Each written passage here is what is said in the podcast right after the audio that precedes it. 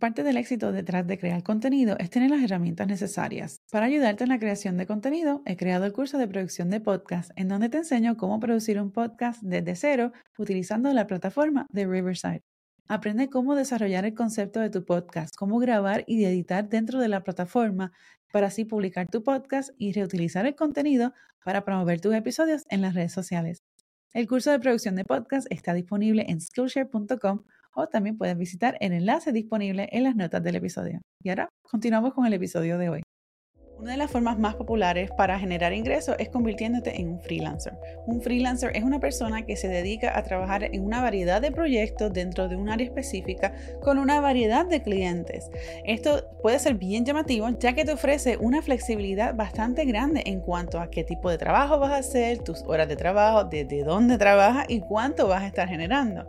Pero para que puedas arrancar tu carrera como freelancer es importante que tengas unas cosas esenciales puestas en su sitio para así arrancar con el pie derecho y asegurarte el éxito dentro de tu carrera como freelancer. Así que hoy vamos a estar arrancando una serie de Freelancing 101 en donde precisamente vamos a estar hablando sobre esos elementos esenciales que debes de tener para asegurarte el éxito dentro de tu carrera como freelancer. Vamos a estar hablando sobre cosas que necesitas para empezar, así como cómo establecer tus precios, que eso es algo bien importante, y cómo obtener tu clientela de manera frecuente o constantemente. Así que mantente conectado. Yo soy Yesenia y esto es Bloom Creativo Podcast.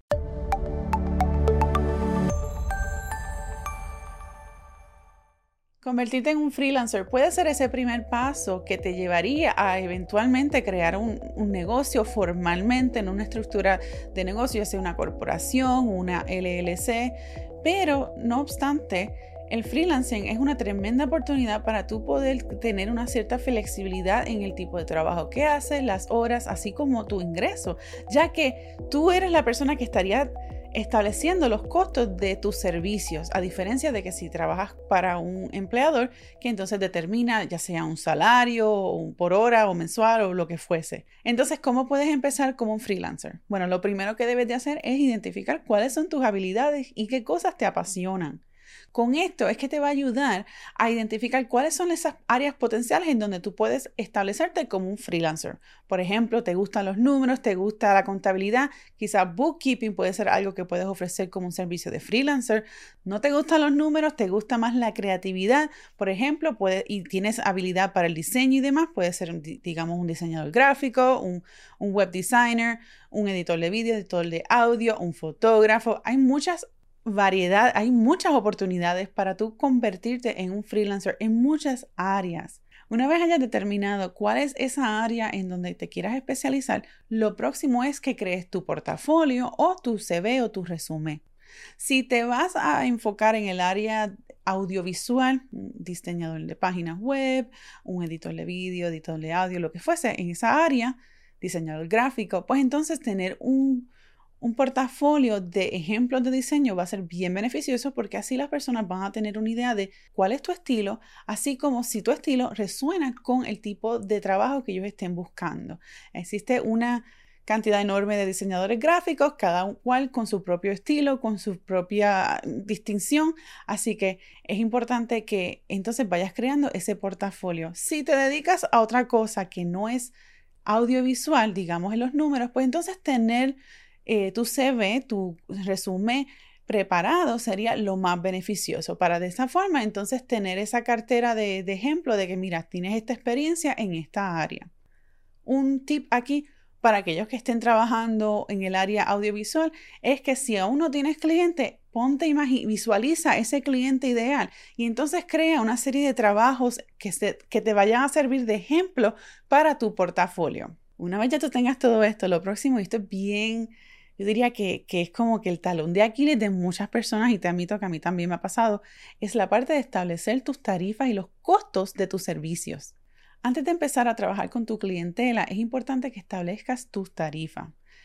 Esto es un proceso de, de búsqueda, un poquito de research que debes de hacer para que así puedas investigar cuánto está cobrando la competencia y así determinar más o menos cuánto te gustaría a ti ganar por hora o por proyecto. Y entonces asegúrate de que sean unos precios que estén competitivos dentro del mercado, pero que también te permitan a ti generar ingresos, o sea, generar ganancias dentro de lo que tú estás haciendo. Y una vez ya tengas esos precios, lo próximo es que vamos a buscar clientes. Entonces, una vez ya tengas eso, vas a buscar clientes y, esto lo puedes hacer en una variedad de formas. Si te vas por la ruta digital o la ruta en línea, pues entonces puedes investigar las páginas como Upwork, así como eh, Fiverr. Upwork es una plataforma donde personas crean o someten eh, proyectos en los que están buscando algún tipo de freelancer o proveedor de servicio. Y entonces tú puedes hacer un bid, una, eh, puedes someter una propuesta en donde pues tú puedes decir este proyecto te va a costar tanto. Muchas veces también las personas que presentan trabajos en Upwork tienen como un presupuesto, así también te va a dar a ti una idea, no tan solo de pues si este proyecto sería beneficioso para ti económicamente, sino también estás viendo, te da una idea de, de cuánto se está de cuánto se está eh, cobrando o se está pidiendo en, en, para X o trabajo dentro de esa industria. O sea que eso es muy, eso también te podría ayudar a ti si estás todavía trabajando en el desarrollo de tus precios. Fiverr es un poquito diferente en donde tú puedes eh, crear tu perfil eh, para un X o servicio, pones unos costos y entonces, eh, digamos, yo estoy buscando un editor de vídeo y entonces busco pues distintos proveedores de servicios, veo sus trabajos, veo sus costos, veo si tienen algún tipo, algo que se destaque. En el caso mío, cuando yo estaba buscando editor de vídeo para este podcast, yo necesitaba alguien que fuese bilingüe porque yo también creo contenido en inglés, por lo que se me hacía mucho más fácil el tener un solo editor, un solo proveedor de servicio de, de edición que me pueda trabajar en ambos. Entonces lo próximo es que debes de comenzar a desarrollar tu sistema de operación. Y yo sé que esto quizás te suena un poco corporativo y un poquito aburridito, pero aguántate ahí un momentito, porque escucha, a medida que tú vayas creando o, teniendo más clientes y vayas creando trabajos y demás, tú vas a, vas a estar haciendo acciones, las vas a estar repitiendo constantemente. Por ejemplo, cuando alguien se comunica contigo para un servicio, vas entonces a responder un email con información sobre precios y demás. Por ejemplo, cuando una persona te envía una revisión de trabajo, entonces tú vas a estar revisando otras cosas, cómo vas a estar cobrando. Todo esto son acciones que pasan tras cámaras, tras bastidores, perdóname, pero que las vas a estar repitiendo constantemente. Entonces, esto aquí es donde viene la, la parte de los sistemas. Entonces, a medida que tú vayas haciendo, ve haciendo, digamos, un documento, agarra un documento Word y ponte a anotar, pues este es el primer paso, este es el segundo, esto es lo que debo de hacer. Poco a poco y vas creando ese flujo de trabajo de manera que no tan solo te va a ayudar a ti a ser bien consistente en cómo tú estás trabajando cada proyecto, sino que también te va a hacer lucir más profesional ante tus clientes, porque pues eh, te, ves como organizado, te ves que sabes lo que estás haciendo y no tan solo eso, pero que al, tener esa organización y esa estructura, proyectas un, tipo de, seguridad y profesionalismo ante el cliente y el, el cliente pues eso le va a ayudar a tener una experiencia más positiva y eso también potencialmente te puede ayudar a que esos clientes te refieran a otros futuros clientes. Una forma para manejar tus proyectos y tu clientela de una forma consistente es utilizando un CRM. Un CRM significa un Customer Relationship Management. Esto básicamente es una plataforma donde puedes hacer una variedad de tareas ayudándote dentro de estos sistemas. En el caso mío, yo utilizo Honeybook y Honeybook es una plataforma todo en uno en donde puedes crear una base de datos para tus clientes, enviar propuestas, facturas, contratos, correo electrónico y hasta puedes automatizar flujos de trabajo, que es lo que te acabo de mencionar.